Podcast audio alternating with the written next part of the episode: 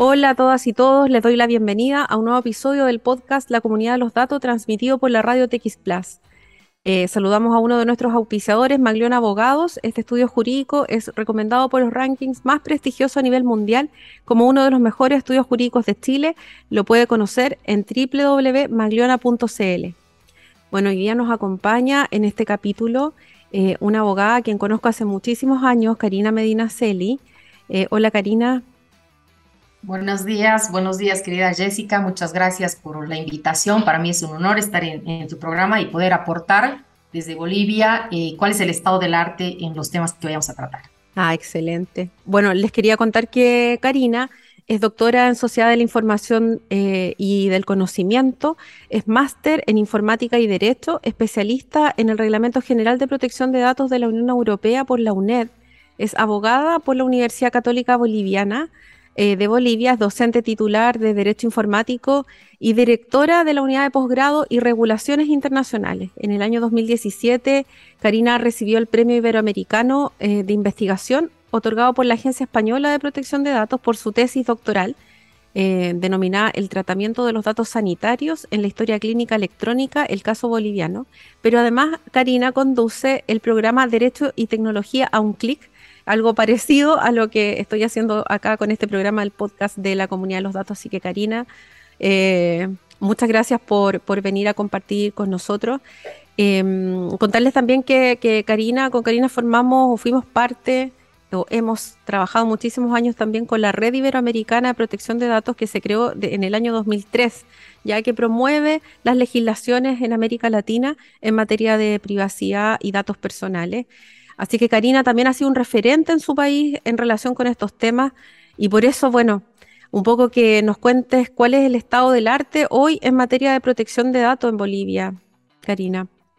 Bueno, primero que nada, efectivamente, Jessica, nos une algo que es nuestra pasión desde hace muchos años. yo lo vengo, bien, vengo en relación con el dato, como diríamos en la comunidad, desde el año que he hecho mi maestría, en el año 2002. Imagínate, son 20 años que han pasado un abrir y cerrar de ojos y desde el 2005 básicamente en Bolivia tratando de promover este tema de protección de datos personales eh, con las autoridades, en este caso ya sea la Agencia para el Desarrollo de la Sociedad de la Información en Bolivia o la Agencia de Gobierno Electrónico y Tecnologías de Información y Comunicación. Bueno, Bolivia eh, no es que, aunque no tenga una ley específica de protección de datos personales desde el año 2004, entra con, en nuestra Constitución Política del Estado, el recurso de habeas data, que en el año 2009 cambia de denominación por acción de protección de privacidad y que en el año 2012 el Código Procesal Constitucional ya regula un capítulo específico la acción de protección de privacidad. Entonces, existe normativa dispersa relacionada obviamente al tema de la confidencialidad, al secreto, a las diferentes formas de secreto médico, estadístico, ¿no? Entre secreto bancario eh, pero específicamente como, como, como ley de protección de datos personales, pues hoy día tenemos dos anteproyectos de ley de protección de datos personales. Y esos dos proyectos, eh, dos anteproyectos, eh, fueron em, emanados, emitidos por quienes, por el gobierno o de parte de, de, otro grupo en, en Bolivia. Eh, mira, como antecedente, eh, la Agencia para el Desarrollo de la Sociedad de la Información en Bolivia en el año 2009 eh, se, hizo, un intento de sacar un anteproyecto de ley de protección de datos personales. Inclusive se invitó a la autoridad de control en ese momento de Uruguay, ¿no? de la, la GESIC, la unidad reguladora, hubo algún evento, pero el, anteproyecto solamente se quedó en papel, básicamente, Latsi. Pasaron muchos años y este tema de la protección de datos personales vuelve a llamar la atención para la GETIC en el año 2019, quien realiza un diagnóstico ¿no? del estado, si quieres, de los, de la, del conocimiento por parte de los ciudadanos de cuatro ciudades de La Paz, Santa Cruz, Cochabamba, y el Alto en materia de tratamiento de los datos personales con la idea de sacar a futuro un, un anteproyecto de ley de protección de datos personales. Bueno, simplemente se queda en el diagnóstico y en el más o menos el mismo tiempo, 2019, desde la sociedad civil, la Fundación Internet Bolivia también viene promoviendo en diferentes ciudades este proyecto, anteproyecto de ley de protección de datos personales, que lo llega a presentar a la Asamblea Legislativa como una, una contribución, si quieres, de la sociedad civil, ¿no? Pero eh, en temas de, legislación en nuestro país, no sé cómo pasará en Chile, si tú no tienes un padrino fuerte dentro de la Asamblea Legislativa, ya sea un diputado o un senador que agarre este tema, ¿no? Como bandera, pues el, el, anteproyecto de ley se queda ahí como parado, ¿no?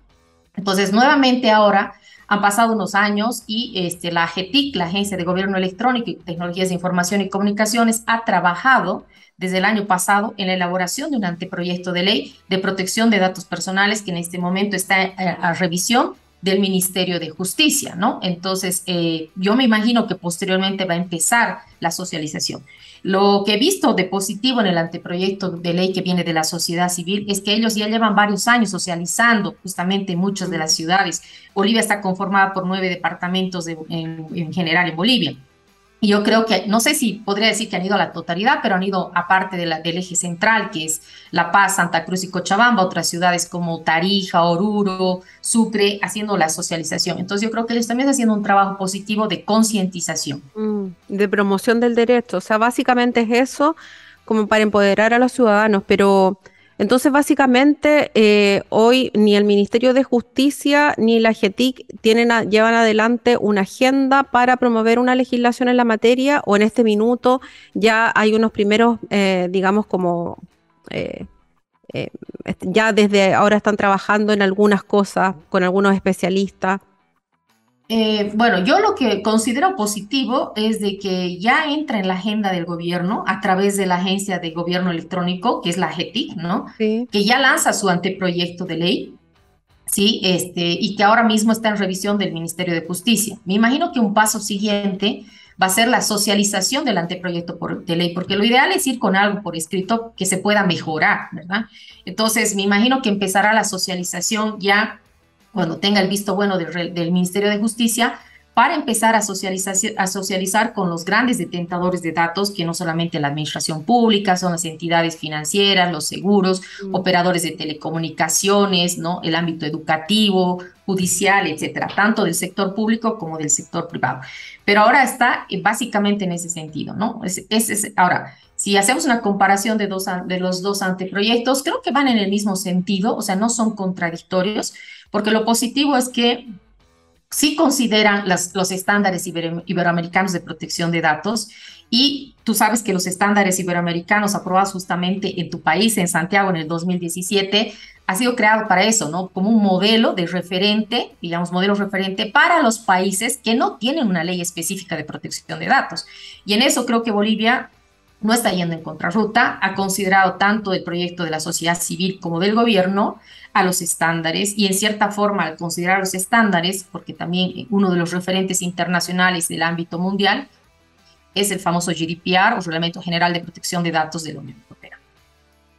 Bueno, en ese sentido también un poco podríamos ver otras, eh, otros casos, por ejemplo en Paraguay, donde se trabajó proyectos de ley de protección de datos también en conjunto con todas las partes interesadas, eh, gobierno, academia, sociedad civil y también la industria, eh, el sector privado. Eh, ¿Cómo ves tú, por ejemplo, el sector privado en materia de protección de datos en Bolivia? Independiente de que no exista una, ley, ¿están cumpliendo determinados estándares, por último, pensando en eh, estándar en materia de consumidor, en, relaciones del consumidor respecto del tratamiento de sus datos o, en ámbitos distintos?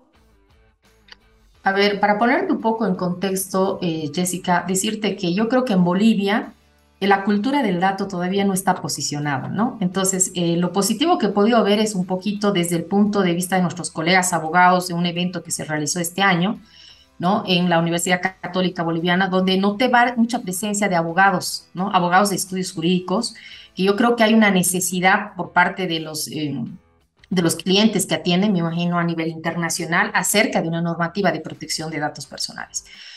En el ámbito financiero, por ejemplo, la ley de servicios financieros hace mención a la protección de datos personales. O sea, mucha normativa ya habla con ese nombre, protección de datos personales, pero siempre casados con la acción de protección de privacidad. No existe todavía una claridad o una independencia en la, la diferenciación entre intimidad, privacidad y lo que son protección de datos personales. O sea, hay una mezcla, la misma jurisprudencia desde el año 2004 a la fecha ¿no? Hay una confusión, si quieres, ¿no? Entonces, porque no, no está un tema, como se puede decir, que lo estamos manejando a, A nivel de especialistas, son muy pocos especialistas en Bolivia, no te digo que no haya, hay abogados ya acreditados que han hecho maestrías, en el cual obviamente hablan con propiedad sobre el tema de la protección de datos personales, pero sí eh, en el ámbito eh, de la empresa o en el ámbito de las entidades financieras empieza a sonar y empieza a ser como una preocupación el tratamiento de estos datos.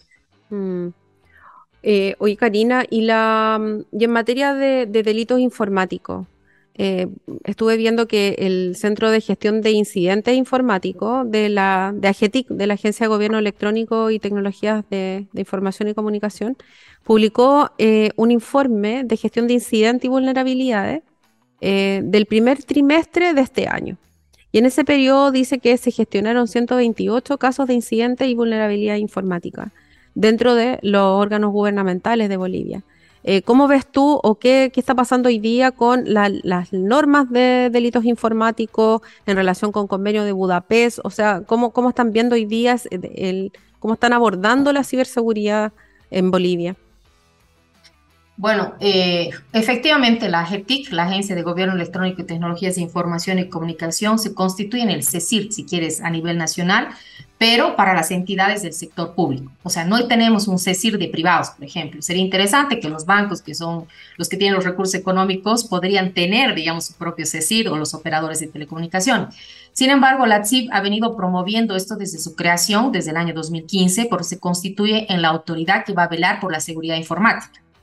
Y dentro de eso, lo que he elaborado para las administraciones públicas, tanto de nivel central, este, de, departamental, que vendría a ser como las gobernaciones, y municipal, que vendría a ser como las alcaldías, es un plan de implementación de la seguridad informática, ¿no? Entonces, hay una cierta obligación por parte de las entidades del sector público en cumplir estos lineamientos de lo que se llama el PISI, ¿no? Pero sin embargo, en, cuando se ha construido, si quieres, este plan de implementación de seguridad de la información, se ha visto que existen eh, diferentes niveles de seguridad desde los municipios más pequeños ante, por ejemplo, un servicio de impuestos nacionales. Tú sabes que siempre todo lo que es recolector de impuestos siempre va a tener la mejor tecnología y es el líder en gobierno electrónico. Ahora, el resto, obviamente, eh, van avanzando, por lo menos si hay un, un pequeño atisbo, si quieres, de concientización. Ahora, el CECIR, yo creo que lo positivo es de que está efectivamente haciendo este tipo de informaciones que nosotros, eh, muchas veces el boliviano no tiene acceso a la información. Tampoco Bolivia cuenta con una ley de acceso a la información, con lo cual, o sea, dos derechos fundamentales hermanos, por un lado la protección de datos personales con nombre propio y el otro el acceso a la información, no están regulados en nuestro país, ¿no? Entonces, la poca información que se publique siempre va a ser positiva, ¿no? O sea, hay una obligación, entre comillas, de que las administraciones públicas tienen que publicar en sus sitios web información. Y yo creo que el trabajo que está haciendo, por lo menos, eh, el, como CECIR, la GETIC, es positivo. Ahora, en materia de delitos informáticos, nosotros tenemos desde el año 1997 con una reforma del Código Penal, el 363 visiters que está relacionado a acceso indebido de información, y lo que viene a ser la, manipulación de datos, ¿sí? Sin embargo, este código penal eh, ha sido modificado por N, porque no te puedo decir la cantidad de leyes que han introducido nuevos delitos, ¿ya? No específicamente delitos informáticos, pero muchos relacionados con el tema de, del ámbito financiero, utilizando las tecnologías de información y comunicaciones, el tema de la pornografía digital a través de medios electrónicos, por ejemplo, eh, pero sí, nosotros tenemos un desfase, yo creo que ya es hora, una necesidad imperiosa, diría yo, de tener una ley específica, no sé, como para muchos países han sacado leyes específicas de delitos informáticos, porque yo creo que ese sería uno de los primeros requisitos para poder considerar el día de mañana y postular adherirse al convenio de Budapest. O sea, con eso te estoy un poquito dando la respuesta que Bolivia no, no tiene este, todavía eh, ni intenciones, se podría decir, de, ingresar a lo que sería el convenio de Budapest. Mm, perfecto. Oye, cuando te mencionaste de pornografía, de esas modificaciones, eh, ¿Bolivia reguló ahora eh, difusión de imágenes íntimas sin consentimiento o te refieres a otro tipo de, de pornografía? bueno, no, no hay algo específico, no tenemos una normativa como la de México o creo que Argentina también lo está regulando, si no mal recuerdo, Perú eh, no tenemos eso como, como delito específico, ¿no? Sí lo tenemos en dispersas, digamos, entraría dentro de lo que es pornografía en nuestro código penal, o pornografía infantil si se trataría de menores de edad. Entonces, hay muchos delitos, eh, Jessica, que no están considerados en nuestra legislación. Y vos sabes que en materia de derecho eh, penal no existe la analogía, ¿no? Muchas cosas sí se podrían aplicar eh, porque no está cerrado el tema del medio electrónico, por la, por la redacción, si quieres, de nuestros artículos.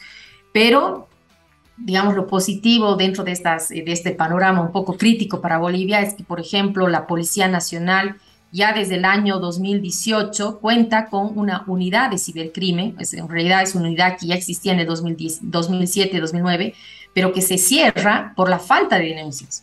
Entonces, e, ese es otro tema también de cultura, porque la gente día a día es víctima de muchos de los delitos, del cuento del tío a través de medios electrónicos, ingeniería social, este tema de la, de la facilidad de, pedir la clonación de los chips en operadores de telecomunicaciones, que somos víctimas de ámbito, mundial, este tipo de delitos, pero la gente no, no denuncia, ¿no? Porque siempre el hecho de ir a la policía, ¿no? Este, genera para ellos eh, algún trámite burocrático que necesites de un abogado, ¿no? O sea, la, la asistencia. Tú puedes hacer la denuncia sin un abogado, pero para poder ya hacer una, una querella formal ya necesitas la presencia del abogado. Entonces son pequeñas limitaciones que creo que es otro punto de vista, es otro punto que hay que trabajar mucho y que pienso que la sociedad civil también está haciendo su trabajo, digamos, a través de, fundaciones como la de Internet Bolivia, ¿no? En socialización de estos temas. Eh, Internet Bolivia es la única organización de sociedad civil que existe en materia de derechos digitales y ciberseguridad. Eh, Específicamente derechos digitales, yo creo que sí. Existen otras eh, relacionadas con más con tal vez con justicia, ¿no? Eh, como la Fundación Construir, por ejemplo, que está trabajando algunas cosas de derecho constitucional, o Estrella, que está trabajando temas de niñez, donde toman, toman un poquito el tema de, de los medios electrónicos, digamos, ¿no? Pero como líder, sí, es básicamente Internet Bolivia. Lo que pasa, Jessica, que no tenemos aquí mucho músculo como sociedad civil, ¿no? O sea, no, no hay esa cultura tampoco, pero considero que la visión que tiene la sociedad civil de defensa, ¿no? de los derechos eh, humanos desde el punto del ámbito digital es importante porque ellos van a tener una visión más de protección realmente real del ciudadano ante la vulneración de sus derechos. Y desde, y desde la academia, desde donde estás tú y también desde ISOC, tú eres parte del directorio, eh, yo también parte del directorio de ISOC Chile, tú de ISOC Bolivia, que es la Internet Society, para los que no la conocen, eh, que crea, que tiene capítulos en cada, en cada nación. Eh, ahí desde ISOC, por ejemplo, dentro de los proyectos que tienen o de lo que han ejecutado, porque como es una, una instancia de las múltiples partes interesadas, ¿cuáles han sido, por ejemplo, aquellos temas que han tenido relevancia para empezar a trabajarlos desde, desde Bolivia? Bueno, a ver, desde el punto de vista académico, eh, bueno, desde la Facultad de Derechos, eh, de Derecho y Ciencias Políticas de la Universidad Mayor de San Andrés, yo vengo promoviendo unas jornadas que ya estoy en la onceava jornada. He parado dos, dos, dos años por el tema de la pandemia porque no, no hemos tenido presencialidad y es jornadas de informática, derecho y telecomunicaciones, donde siempre el tema de los datos personales y el tema de los delitos informáticos siempre está presente. Eh, trato de invitar actores, no solamente para comentar la teoría, sino actores, ¿no? ya sea de la policía, de la GETIC, de la CIP, la Fundación Internet Bolivia también ha tenido ocasión de, participar. Entonces, actores TIC, como los llamamos aquí en mi país, ¿no? Los actores. Entonces, eh, se viene haciendo una promoción, ¿no? Eh, y hemos creado eh, un club del derecho informático que estoy tratando de generar una conciencia en la juventud, que son los, nativos digitales, los centennials ahora mismo, de, crear una concientización y poder empezar a salir, por ejemplo, a colegios, ¿no? Ese es, ese es un proyecto que, que me gustaría que esto crezca, pero obviamente también mucho depende de la voluntad de los estudiantes, ¿no? O sea, al comienzo hay mucha energía, pero el tema, el tema es movilizarlos realmente de que salgamos, ¿no? No solamente nos quedemos detrás de la pantalla haciendo webinars, por ejemplo, ¿no? En el caso de ISOC, de Internet Society Capítulo Bolivia, pues ha sido creada en el 2010 y ha tenido un nuevo directorio en el 2017. Han pasado siete años, digamos, de la refundación de lo que podría decirse el Internet Society, dentro de la cual también ha estado parte de la agenda estos dos temas, ¿no? El tema de la protección de datos personales eh, nosotros eh, promovemos la, los foros de gobernanza en Internet. Vamos a, vamos a organizar el quinto justamente en el mes de noviembre y siempre hay una mesa relacionada con privacidad y protección de datos personales. Y en una ocasión, Jessica, vos nos has, nos has, este, visitado en la ciudad de La Paz y nos has hablado de la experiencia chilena, ¿no? Y de la importancia de tener una ley de protección de datos personales. Y en materia de, de delitos informáticos, eh, está también dirigido más al tema del cifrado, a seguridad digital, sí también está presente, ¿no? Son, son dos temáticas que se vienen eh, promoviendo desde la Internet Society pero no sé si cómo será en tu país, pero somos un grupo pequeño todavía, no es un grupo masivo de muchas personas y no te olvides que el Internet Society también es un voluntariado, ¿no? Es un voluntariado que efectivamente la gente le dedica el tiempo que puede dedicarle a la promoción justamente de, de la gobernanza de Internet, de la importancia de la construcción de esto, de lo que se llama las múltiples partes interesadas, que participe gobierno, sociedad civil, sector técnico, academia, etcétera, ¿no? También estamos creando una cultura. Lo positivo es que, por ejemplo, este, el gobierno, que muchas veces es reacio de participar en actividades con sociedad civil, en nuestro caso tenemos una buena llegada, se puede decir, ¿no? Siempre en nuestros foros de gobernanza de Internet, donde no solamente está eh, ISOC, sino están los actores TIC en general, tanto de sociedad civil, academia y el gobierno, participan, ¿no? Y hemos tenido mucho apoyo, particularmente el Viceministerio de Telecomunicaciones. Ah, igual hay harto apoyo. Bueno, en Chile, por ejemplo, eh, hoy yo creo que ha crecido un poco el, el, grupo de actores TIC, digamos, porque también en Chile se ha, movilizado mucho. Fíjate que además del proyecto de ley de datos, que llevamos 15 años discutiéndolo, em, se está discutiendo muy rápidamente el proyecto de FinTech. Y también ahora eh, ya se aprobó en general el proyecto de ley del marco, eh, del marco general de ciberseguridad donde se crea una autoridad de ciberseguridad en Chile. Entonces, bueno, acá también se está moviendo bastante y en junio entró en vigor, en vigencia, una ley nueva de delitos informáticos que se ajusta ahora y Chile ya ahora es parte del convenio de Budapest. Así es que eh, nosotras vamos avanzando, pero en materia de protección de datos, como te digo, también seguimos estando tarde. Básicamente la discusión tiene que ver con quién es la autoridad de datos. Eh, ese ha sido el problema histórico. Yo no sé, en Bolivia, por ejemplo, cuando han pensado en esta autoridad, porque me imagino que la legislación contempla la creación de, un órgano de control, em, se piensa en un órgano nuevo, entregárselo tal vez esas facultades a algún organismo público eh, mm, que promueve y fiscaliza las relaciones de consumo, derechos del consumidor o algo así. A ver, eh, en, los, en los proyectos de ley que yo he, podido revisar, tanto el de la sociedad civil, ¿no? Sí hablan de una autoridad de control y lo mismo la de la GETIC, ¿no? El proyecto. En el caso de la GETIC, no menciona en específico quién va a ser la autoridad de, de control. Daría a entender que tendría que ser alguien de la administración pública, tal vez un ministerio, el Ministerio de Justicia, como en su momento lo fue en la Argentina o es en Perú, ¿no ve? Alguna dirección que se cree, porque ahora mismo tiene tres viceministerios y hay uno de derechos fundamentales, digamos, ¿no? Y transparencia que podría ser tal vez a través de este una dirección general, no sé, de protección de datos personales. Pero lo interesante que es que la CIP en su proyecto de ley se pone como una instancia de asistencia técnica, ¿no? Es decir, que como que va a apoyar, ¿no? En esta, en esta materia al ser un poco el, el proyectista, ¿no? De este anteproyecto de ley y habla también de un comité técnico para la protección de datos personales que va a estar constituido por entidades, instituciones y personas, pero no específicamente quiénes. O sea, me imagino que un poquito como la figura pues de la, autoridad de la unidad reguladora de AGESIC, ¿no? Que tiene también ahí como un consejo con, consultivo algo así. Eh, desde el punto de vista del otro proyecto, eh, establece la importancia de esta autoridad de control. Lo bueno es que los dos hablan de una autoridad de control. Y desde mi punto de vista, eh, pienso que conseguir esa autoridad de control independiente tendría que ser tipo defensor del pueblo, ¿no? Porque realmente el defensor del pueblo pues no le responde ni al ejecutivo, ni al legislativo, ni al órgano electoral, ni al judicial.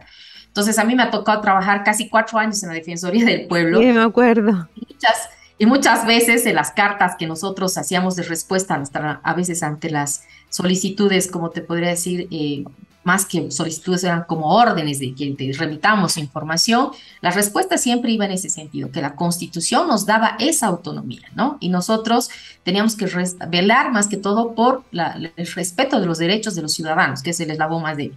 Pero eh, lamentablemente ahorita, Jessica, estamos en un en un proceso muy complicado a nivel de defensor de pueblo, porque hay mucha, eh, era la única institución que tenía institucionalidad, digamos, a nivel eh, boliviano en cuanto al respeto a la carrera y estas cuestiones, y ahora se ha designado un nuevo este, defensor del pueblo, pero lo que ha llamado la atención es que la oposición justamente es, eh, no estaba presente, muchos habían pedido permiso para asistir a una fiesta de efeméride departamental de otra ciudad, entonces ha sido un poquito cuestionada la designación del, actual defensor del pueblo. Pero lo ideal, más o menos, sería esa institución. Caso contrario, pues tendríamos que seguir nomás como otros países, autoridades de control dependientes de ministerios, ¿no? Básicamente. Pero sí hay funciones, las, inspecciones, el tema de la inspección, el tema de la promoción, por ejemplo, ¿no? Y el tema de elaborar auditorías. O sea, ambos proyectos de ley hablan de estos temas. Mm. Oye, Karina, fíjate que estuve mirando a propósito de temas de digitalización y tecnología en Bolivia. Encontré unos informes sobre mm, un mapeo del ecosistema de tecnología digital en Bolivia. Y, dicen que, mm, bueno, participación de las mujeres, que termina siendo un, es un reto que se tiene que seguir trabajando y que en términos generales únicamente el 13% del equipo de las áreas de sistema está compuesto por mujeres y un 20% del total del personal gerencial corresponde al sexo femenino. ¿Cómo ves tú ahora el tema de género y tecnología en, Bolivia? Eh, como menciona el informe, eh, es, bajo, ¿no? Este, Lamentablemente la presencia de la mujer, eh, y no te olvides que en Bolivia nos caracterizamos por ser un país que tiene un fuerte, una fuerte población indígena, y dentro de la población indígena, pues la, la, mujer indígena es la que más discriminación va a tener, porque entre un hijo hombre y una hija mujer, ¿a quién lo vas a mandar al colegio? Al hijo hombre. La hija mujer ayuda a la mamá a criar a los hermanitos, entonces, ¿no? Eh, ya, ya nace, nace mal, ¿no? En cuanto a, en cuanto a la universidad, la buena noticia, particularmente lo veo en la Facultad de Derecho y Ciencias Políticas de la Universidad Mayor de San Andrés, que es la universidad pública, eh, los mejores cuadros, los mejores alumnos son mujeres. Y, la paridad está casi dada, es decir, a nivel de facultad hay casi 50-50 mujeres que hombres. Y yo diría hasta inclusive ha rebasado algunos años más mujeres formadas en derecho que hombres. Ahora, en las carreras técnicas efectivamente va a haber esa brecha, ¿no? Por eso yo creo que hay que trabajar mucho también este, desde la academia, el tema de las carreras STEM, ¿no? O sea, todo el tema de, de, las carreras técnicas de, ciencia, de, tecnología, ¿no? Carreras como informática, etcétera. Pero eh, habría que hacer una incidencia en los últimos años, el colegio, para decirles a estas eh, futuras profesionales de que no es tan complicado como a veces ellas imaginan, ¿no? La estigmatización que a veces se tiene de estas carreras, que es difícil, etcétera y yo creo que más bien hoy estamos en, una época donde hay mucho apoyo a la formación de la mujer en estas carreras, a todo nivel, a nivel de carreras, a nivel de maestrías, a nivel de doctorados. Y yo creo que eso podría un poquito abrir la puerta a que se, se animen, digamos, las mujeres a seguir estas carreras. Pero sí, efectivamente, somos en general en Bolivia una sociedad muy patriarcal. Y romper esos esquemas es, es muy complicado el techo de cristal y todas las cosas que ya implican eso, pues eso pasa en Bolivia. No es, eh, no es irreal. ¿Alguna política pública que pudierais destacar de, de, tecnología y mujeres desde el Ministerio de la Mujer en Bolivia o de otro órgano público? Eh, se ha promovido muchas veces la creación de este Ministerio de la Mujer, pero no se ha logrado, ¿no? O sea, tenemos eh, mm. una ley contra la violencia, ley contra la violencia a mujeres políticas, o sea, tenemos dentro de, la, de, Bolivia lo que es la FELCB, que la policía dentro de la, que ve el, tema de la violencia, si quieres, ¿no? Específicamente. Pero muchas cosas se quedan en papel. Mientras no haya una verdadera política pública de apoyo, de comprensión, ¿entiendes? Eh, no se va a poder dar mayores pasos, ¿no? O sea, hay muchas intenciones, hay muchas mujeres, en materia de mujeres hay muchas mujeres activistas, más que en el ámbito de tecnologías de información. Conocí, tenemos una. Conocí a una chica una vez que, mm, bueno, por el, por mi, el mismo trabajo que desarrollamos tú y yo, eh, conocí a una chica que trabajaba en temas de videojuegos y que además era la, era la, la directora de Technovation Bolivia. Sí. Eh, bueno, no sé si estamos hablando de una bogamer, que en este caso es Yeritza Rubetza, no sé si es la persona que está hablando. No, parece que no, ya. Sí, pero, o sea, yo, yo, digo, en este, eh, en este ámbito, eh, la verdad que hay, hay, desde la sociedad civil, ¿no? Hay muchas fundaciones, ONGs que están promoviendo el tema de la, del empoderamiento, si quieres, de la mujer.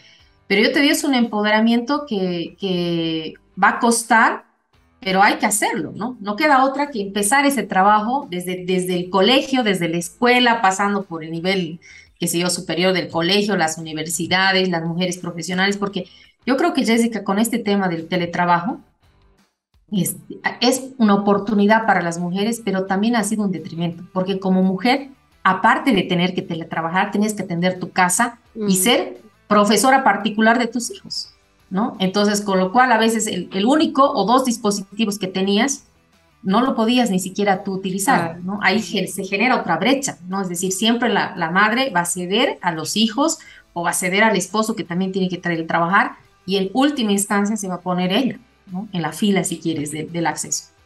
Oye, muchas gracias, Karina. Se nos pasó el tiempo. Em, te agradezco mucho em, que vinieras y te dieras el tiempo para, para estar en la comunidad de los datos.